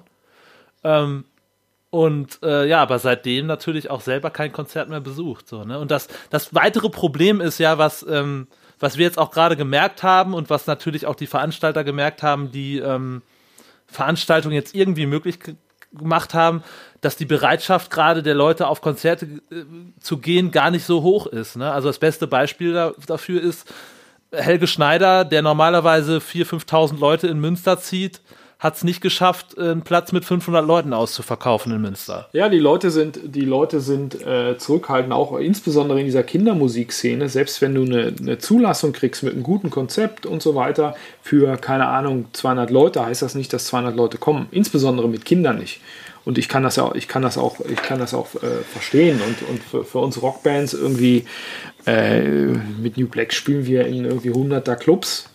Wenn dann 25 Leute kommen, äh, nur rein dürfen, das ist alles, das ist alles Murks. Also, aber ich, ich, ich halte das, äh, ich, ich, ich sitze das jetzt quasi aus und reg mich äh, jeden Tag auf über die Leute, die es ignorieren und deshalb uns allen äh, einbrocken, dass es noch länger also ich habe die Tage mit einem äh, nicht namentlich genannten äh, Musikveranstalter, ähm, Konzertveranstalter gesprochen, der quasi die These aufgestellt hat und dann musste ich lachen und danach habe ich drüber nachgedacht und dachte, ja, wahrscheinlich stimmt das sogar. Äh, sinngemäß so ein bisschen, je höher der Bildungsgrad der Fanschicht, desto weniger Leute kommen auf die Konzerte aktuell. Äh, und da musste ich eigentlich schmunzeln und dachte, ja, das könnte ich mir sogar ganz gut vorstellen, dass das so ist. Dass es, äh, wenn das jetzt tendenziell Menschen sind, denen das alles einfach völlig Latte ist, äh, die kommen halt trotzdem und Leute, die halt so ein bisschen sich mit dem Thema auseinandersetzen, sagen vielleicht, ja, nee, hm, ich weiß nicht so. Also man kann das ja auch irgendwo nachvollziehen, aber natürlich muss so ein gewisser Mut, äh, ich möchte jetzt nicht sagen zum Risiko, aber zumindestens ähm, ja, dass man das vielleicht mal unter Vorsichtsmaßnahmen zumindest sich vielleicht mal anschaut oder mit Leuten spricht, die auf so einem Konzert waren. Und äh, das finde ich ganz interessant. Aber mit diesem Musikpromoter habe ich jetzt eine wahnsinnig elegante äh, Überleitung geschaffen zu, ähm, du warst ja mal auch im Veranstaltungsgewerbe tätig. Ja, ja, das wollte ich jetzt nicht unter den Teppich kehren. Äh, erzähl doch mal ein bisschen. Ja, es ist, ist, ist, eine andere Welt. Das, das liegt ja, das ist ja artverwandt sozusagen, ist ja quasi eine Nachbarschaft. Ähm, ich habe zum Beispiel äh, als Journalist viel mit dem Wacken Open Air zu tun gehabt, mit ICS, äh, was ich ja für einen ganz coolen Laden halte, oder sind viele sehr coole Leute. Und äh, habe dann, als ich nicht mehr beim Metal Hammer war, auch für, für ICS viel gearbeitet und war dann in der Veranstaltungsbranche. Und da war ich auch zum Beispiel mal in einer, in einer großen Halle und zwar in der Arena Oberhausen. Und äh, ja, das fand ich, das war nicht so meine Welt. Da habe ich auch nach einem Jahr irgendwie die Flinte wieder ins Korn oder bin von dann gezogen, erhobenen Hauptes, muss ich sagen. Klar, irgendwie, irgendwie äh, wird da, tickt man da anders, vor allen Dingen auf so einem hohen Level. Also, äh, wenn wir Hast jetzt du dich einem, da überschätzt in, in, irgendeiner Form oder wie würdest, würdest du das im Nachhinein bewerten? Also warum hat es nicht gepasst? Ähm, also erstmal, ich bin ja kein, ich bin ja kein Veranstaltungskaufmann. Ne? Also ich bin da reingerutscht wegen Kontakten und Erfahrung sozusagen. Ich bin ja kein Veranstaltungskaufmann zum Beispiel. Und da, da denkt man äh, äh, pragmatischer, als ich es tue. Also mein, mein Hirn funktioniert anders. Ich bin da vielleicht irgendwie noch äh, äh, sozusagen. Und äh, ich versuche jetzt eine, eine, eine, diplomatische Formulierung zu wählen und kann andeuten, wenn wir an einem Tresen sitzen würden, Altherren Fachgespräch bei äh, Haufen Kaltschale, dann würde ich das vielleicht deutlicher formulieren, aber in der Branche gibt es auch mehr als wenige Leute, die äh, Arschgeigen sind. Jetzt habe ich es doch gesagt. Das habe ich es doch gesagt. Natürlich habe ich da eine Menge coole Leute, vor allem meine Kollegen da in dem Laden äh, festgestellt. Aber ich habe, vielleicht ist das auch bei, bei Management so oder bei äh, äh, Autoherstellern oder so, je, je größer, je mehr Geld, desto höher ist die Wahrscheinlichkeit, dass die Leute komisch drauf sind. Macht Kohle, Einfluss äh, macht Leute üblicherweise nicht äh, umgänglicher sagen wir mal so. Ja. Und äh, ich hatte natürlich dann in der Arena Oberhausen auch mit, mit, ähm, mit anderen Genres zu tun. Und im Prinzip, das sind ja alles Fachleute, die da arbeiten, aber denen ist es egal, ob es Andre Rieu ist oder Nightwish, die da spielen. Das ist wurscht. Das, veranstaltungsmäßig ist das ja quasi dasselbe. Ähm, außer ja, das eine ist ja. bestuhlt und das andere nicht, sozusagen. Und da habe ich auch Sachen gesehen, dieser ganze Schlagerkram, das eine Welt, das, also, Hast du da nicht auch Kontakt gehabt zum, oder was heißt Kontakt gehabt, aber äh, musstest du ihn vielleicht betreuen, wenn man es so nennen darf, äh, mit dem Wendler? Endlich sprichst du es an, endlich. Das, das Schlimme ist, da gibt es sogar ein Foto. Also der, der, der Herr Wendler, ähm, der kommt ja irgendwo aus NRW, der hat eine, eine Tradition. Aus Dienstlaken. Mhm, okay. Mhm. Äh, äh, warum weißt du das? Egal. Der hat, äh, der, Egal. Hat eine der hat eine Tradition und der hat oft in der Arena Oberhausen gespielt, äh, quasi das große Konzert einmal im Jahr. Kamen auch immer viele Leute, äh, dann irgendwie manchmal auch weniger und dann konfiguriert man die Halle halt anders und macht den Oberrang zu oder was weiß ich. Und äh, als ich da gearbeitet habe, war der auch da und äh, hat sein Arena-Konzert gemacht. Und das Interessante war, dass der selber sein Produktions eigener Produktionsmanager war. Das heißt, du sitzt mit dem, mit dem Künstler im äh, Produktionsmeeting und redest über, keine Ahnung, Lichttraversen oder sowas. Das fand ich ganz interessant. Da hat er auch sich gekümmert. Das fand ich sogar milde beeindruckend.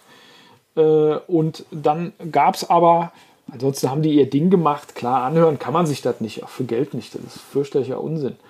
Aber ähm, dann hat der ähm, zum zehnten Mal in der Arena Oberhausen gespielt und ist ein guter Kunde. Also die Veranstaltung muss man ja gut machen. Ob, man, ob, ob wir die Musik irgendwie gut gefunden haben, interessiert ja keinen. Man muss eine Veranstaltung machen.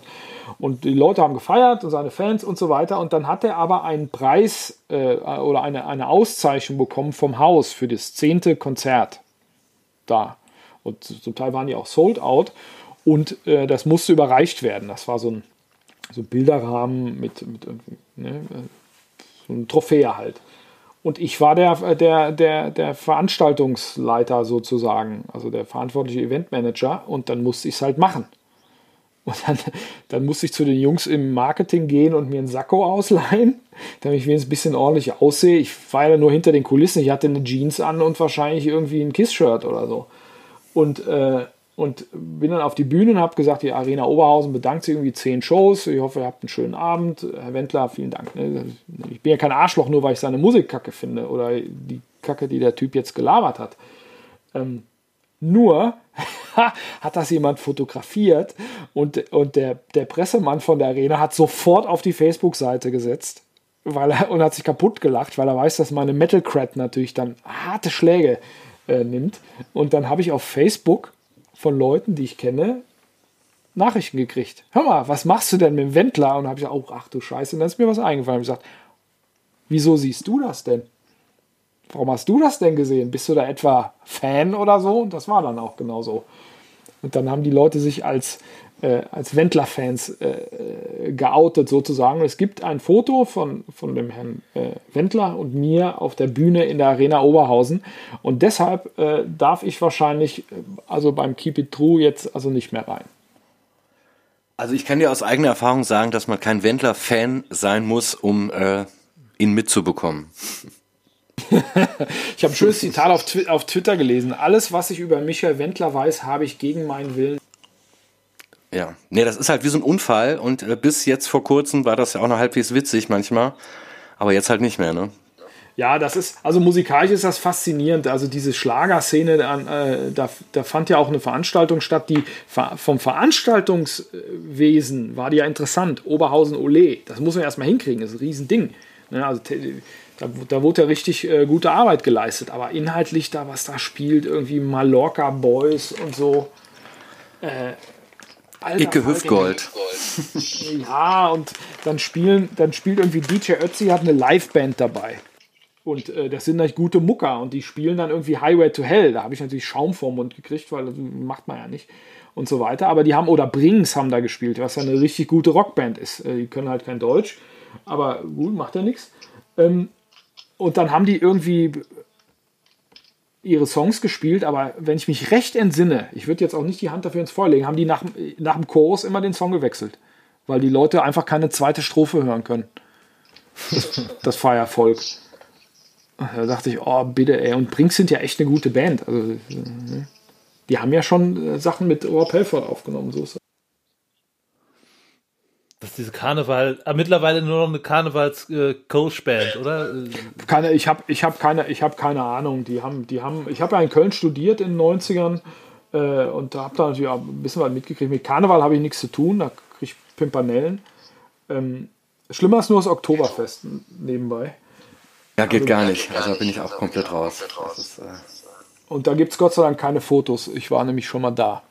Ähm, äh, ja, also äh, Brings haben auch auf dieser Schlagerveranstaltung gespielt und das war fürchterlich. Aber äh, um zum Thema zurückzukommen, die Veranstaltungsbranche, da Veranstaltungskaufmann sein, äh, das war nicht meins. Die Leute funktionieren da anders, denken da anders und äh, mir hat das auch zu wenig meine Leidenschaften bedient.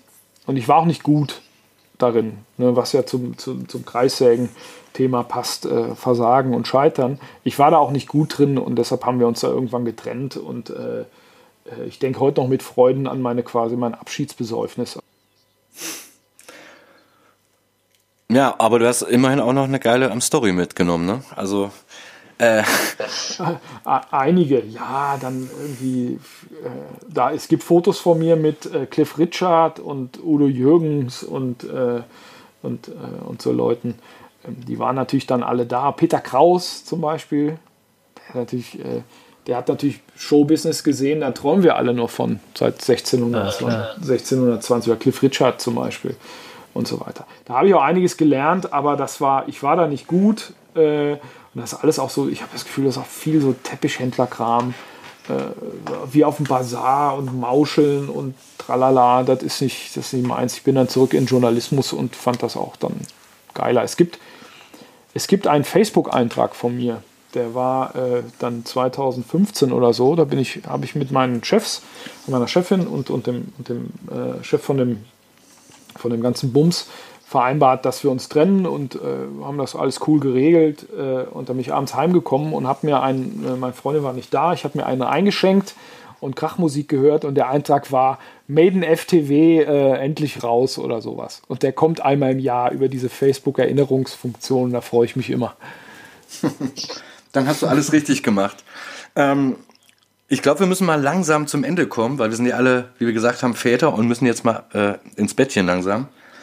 Ähm, äh, ich fand es ein sehr, sehr spannendes und interessantes und witziges Gespräch. Äh, aber natürlich werden wir jetzt nicht aufhören, ohne unsere Playlist zu füttern. Und äh, zwei Songs von jedem, am besten einfach aus dem Bauch raus oder vielleicht hat man sogar schon auf dem Schirm. Äh, möchtest du nochmal nachdenken oder? Möchtest nee, nee, ich habe was, weil beim, beim letzten Mal äh, habe ich mir gedacht, weil ich ja immer irgendwie scheiße finde, wenn man irgendwas im Metal und Rock nicht darf, äh, das dann insbesondere zu machen. Das geht mir nämlich äh, immer wirklich auf den Sack, wenn mir meine eigene Szene sagt, was ich gut finden darf. Und deshalb habe ich so einen total cheesy Kiss-Song von 87 mit ganz viel Keyboards rausgesucht.